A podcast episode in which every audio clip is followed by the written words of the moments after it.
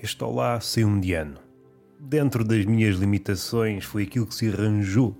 Como é que vocês estão? Eu estou um nadinho atrasado, apesar de não ter data fixa para lançar, mas este agosto no Algarve é um inferno, um inferno cheio de chapéus de palha, pessoas a berrar as suas vontades. Eu quero aquilo e aquilo e já instantaneamente. O Algarve, por estas alturas, conspira contra uma verdade inabalável. A física assim assevera essa ciência alegadamente dura, porque nunca fui lá com a mão. Diz que é impossível que duas coisas estejam no mesmo sítio à mesma hora. Isso é válido.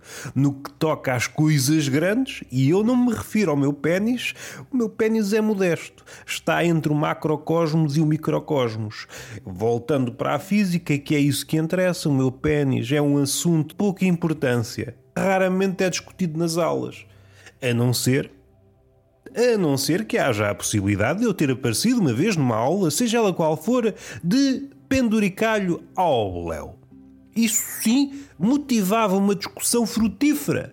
Por que diabos entrou este sacana de seu nome Roberto Gamito na aula com a picha ao léu? Vamos discutir num âmbito da obra de Gil Vicente. Será que é o estúpido? Será que é uma personagem de uma obra que não chegou a nascer? Por vezes os autores fazem isto. Têm dois ou três projetos, abortam dois, porque o Estado aí não pode pôr a mão, nem o pé, e depois junta esses nados mortos, esses projetos inacabados, junta tudo num Frankenstein lírico. É um estúpido multifacetado à maneira dos cadáveres esquisitos dos surrealistas.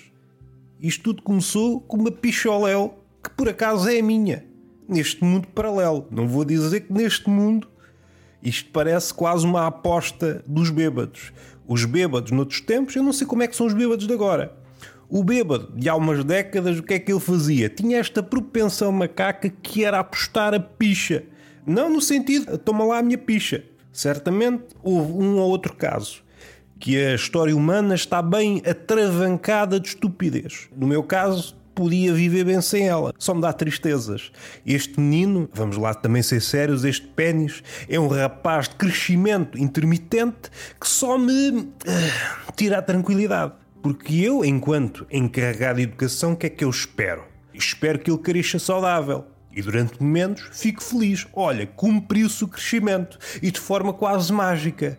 Só que a longo prazo a verdade é amarga dependendo da dieta alimentar do encarregado de educação. Mas foi apenas para pôr a nu esta ligação entre o penduricalho e o seu respectivo encarregado de educação. E mais uma vez estamos na sala. Alguém com o penduricalho ao léu que motiva a saudável discussão. A professora, o que é que acham deste rapaz franzino de mangalho avantajado? Acham que sim? Doravante é a forma de entrar na aula? Todos vestidos? Todos janotas e com o penduricalho ao léu? Acham que sim ou não? É para repreender. Claro, e há apoiantes e há tratores como em todas as ideias. Que mal faz para o bom ambiente da sala alguém entrar com a picholéu? A picholéu, no fundo, atualmente, é uma espécie de ativista ferranho um ativista no verdadeiro sentido da palavra. Para pegar naquela ideia de que todo o corpo é bonito, todos os corpos são bonitos, por consequência, todas as partes dos corpos são bonitas. E se isso se aplica à mulher, em todas as suas formas e feitios, por que raio é que não se aplica ao homem? Então quer dizer que todo o corpo é bonito, exceto, exceto o pênis. Opa!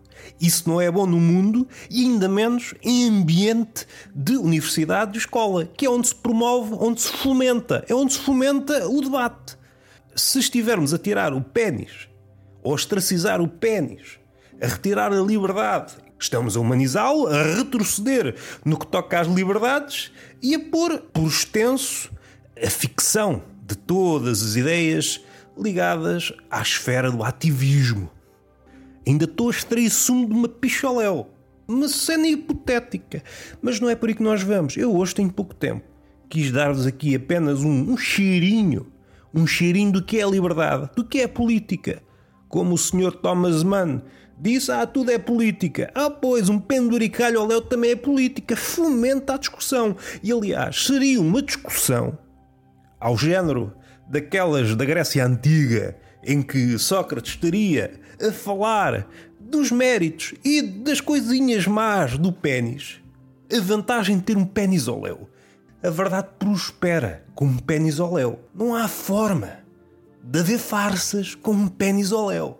Imaginando que eu sou aquela pessoa com o pênis ao léu, eu não me sentiria inclinado a trapacear os meus colegas. Eu estou desnudo.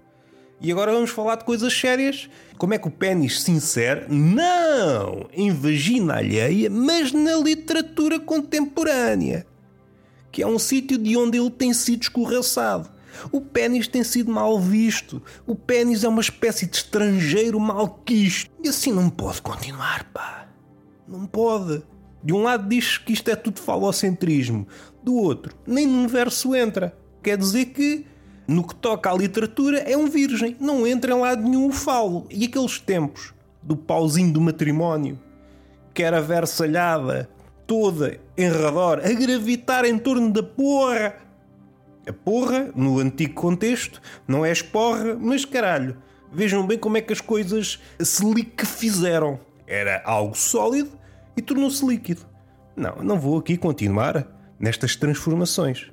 Sinto-me cansado pênis deu-me mais trabalho do que eu estava à espera. Agora vamos para um assunto, em princípio, totalmente diferente, que é Deus. Um senhor que já foi falado uma vez ou outra durante a história da humanidade.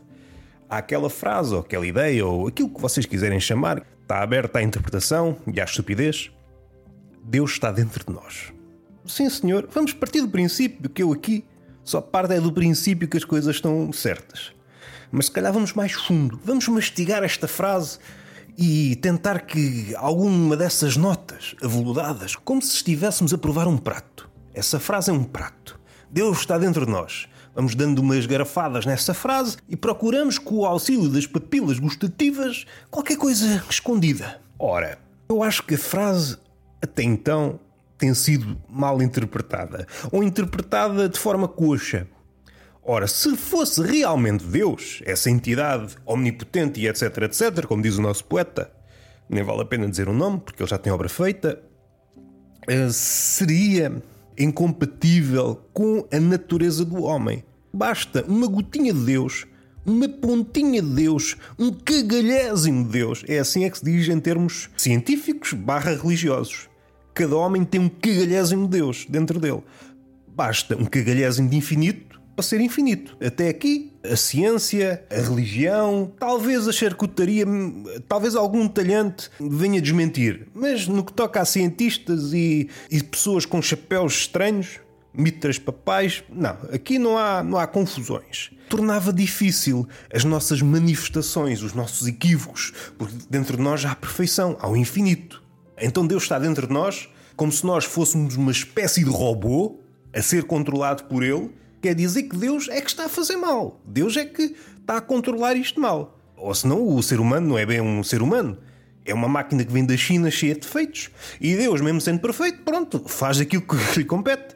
Deus, mesmo podendo tudo, no interior de uma coisa vinda da China, pronto, vocês sabem, há coisas que uma pessoa compra na loja do chinês é para durar uma hora.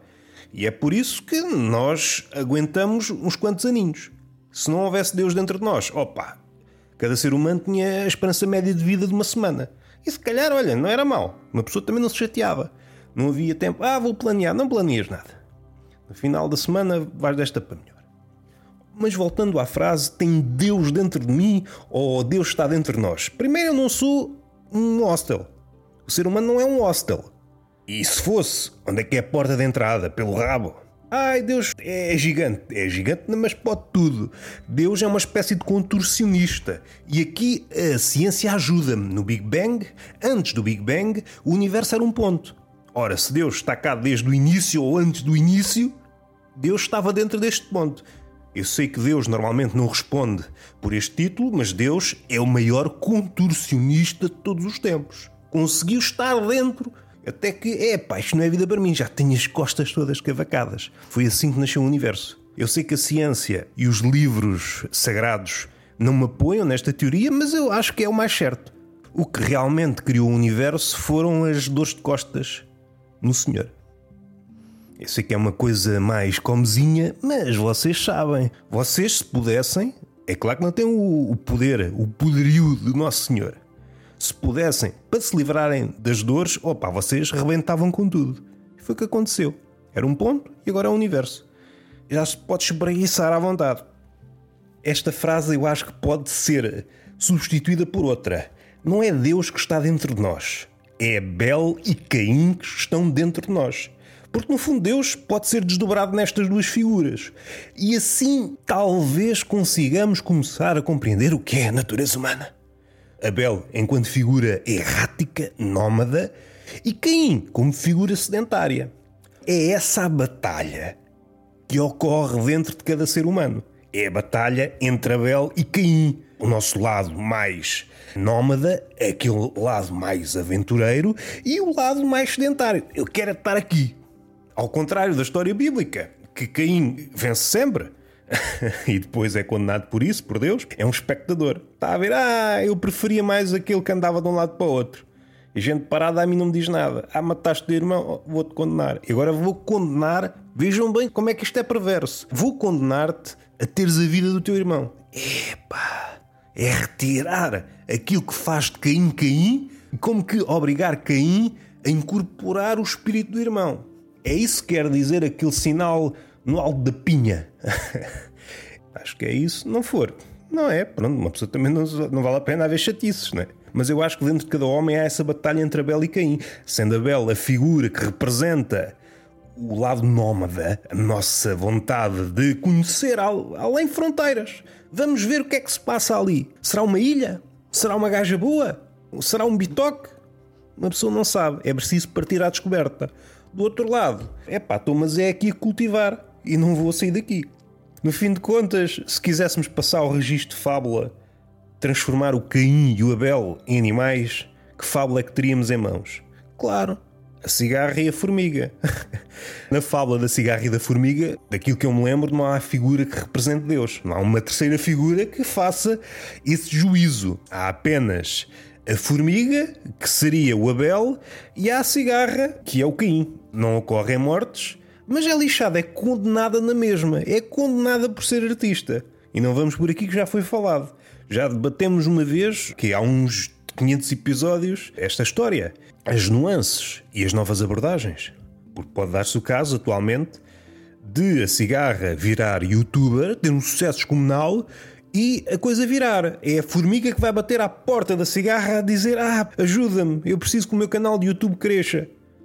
Não ajudaste lá atrás quando era uma cigarra anónima? Quando eu não tinha verba para fazer vídeos no YouTube, era tudo pelo, pela lente do telemóvel. Agora vai-te foder, diz a cigarra, a fazer aquele barulho que aquilo não é canto, não é nada. Eu já fui por aqui. Acho que é sempre bom frisar que não é canto da cigarra. Aquilo é o fretinir, se a memória não me falha. Aquilo não é canto, não é nada. Porque se admitimos que aquilo é canto, então toda a gente canta e os programas de talento são uma fantochada. Se a cigarra canta, toda a gente canta. Hoje é um epigódio. Um, um epigódio? Ai, um epigódio! Sim, eu não faço episódios, faço epigódios. Porquê? Não sei, porque sou parvo. É mais isso. Estou a falar só para uma pessoa que eu, muitas pessoas fazem mal à cabeça. Está feito, é um episódio ligeiro. Se houver tempo, esta semana lanço um segundo para vocês terem pá, e que é meia hora de conteúdo. É pá, enchi o rabo com o conteúdo deste menino. Trabalhámos uma coisa dita mais uh, simples, uh, mais ligeira, se bem que metemos política ao falarmos de Pirilau. é preciso ter cautela a abordar o mangalho. E depois falámos de Deus, desdobrado em Caim e Abel, e transplantámos esta história na fábula da formiga e da cigarra. Já vi coisas piores e apagar. Um OnlyFans, vocês também comparam o incomparável. Posso mostrar as mamas? Eu posso, mas isto é só áudio. Olha, estou a mostrar as mamas e agora vocês imaginam: ah, não tens umas mamas boas. Não, não. Isso não é critério. Se eu não tenho umas mamas boas, são vocês que não me conseguem imaginar com mamas boas. A culpa é vossa. A culpa é vossa. Aliás, só por causa dessa vou fazer um podcast no OnlyFans, onde eu sugiro coisas que não tenho. E depois as pessoas masturbam-se ou não mas é tudo graças à imaginação delas. Não estou a inventar a roda. É isto que se faz nas linhas eróticas. Ou fazia-se, não sei se ainda é muito comum esta prática. Mas ligava-se, do outro lado estava uma velhota com uma voz doce. É as mentiras, as mentiras da sociedade. O que é que eu posso dizer mais assim de interessante? É pá, nadinha. Saiu mais um episódio do Tertulia de Mentirosos com o David Esteves e é isso. Entretanto, hão de sair outras coisas, mas entretanto é isto. Sigam-me nos podcasts que eu tenho, de vez em quando pinga, de vez em quando pinga, seja no onde dá pessoas à merda, seja no. neste, por acaso como é que se chama? Túnel de vento, tertulia de mentirosos e depois os outros, de vez em quando vai pingando. Pinga ou não, já tem lá muita coisa em cada um deles. Não quero, então vão para o caralho. Pronto, é assim. Parece que vocês ganham muito com essa postura. Eu tinha prometido a mim mesmo que não me ia chatear chateei-me. Pronto, não consegui. Não consegui cumprir a promessa. Olha, sou humano, não é? Sou humano. Como há pouco vi no Twitter, um gajo a disparatar eh, por causa dos gajos que suicidam para a linha. Estão a perturbar a minha vida. Um gajo que, durante anos, a propalar empatia, o paladino da empatia. É preciso empatia, empatia, empatia, empatia para os humoristas. É pá, os gajos não têm empatia, empatia, empatia. É pá, os gajos agora atiram-se para a linha. Escavar com uma vida. Então ia jogar à sueca com, com os meus amigos e estes gajos agora atiram-se para a linha. Estes cabrões não se sabem suicidar no mato. Assim não atrapalham. E, aliás, eu vou começar a propor campanhas não contra o suicídio, mas para as pessoas se suicidarem no mato. É bonito, porque uma pessoa às vezes vai para o mato. Pelo menos não é só passarada. É só bicho, não é só ervas olha para cima, olha, olha uma alfarroba, olha para o outro lado, esta é uma alfarroba maior, ah, é um gajo morto. E anima logo a vida. Uma proposta, não é preciso agarrar já, pensem nisto e está feito. Beijinho na boca, palmada pedagógica numa das nádegas e até à próxima.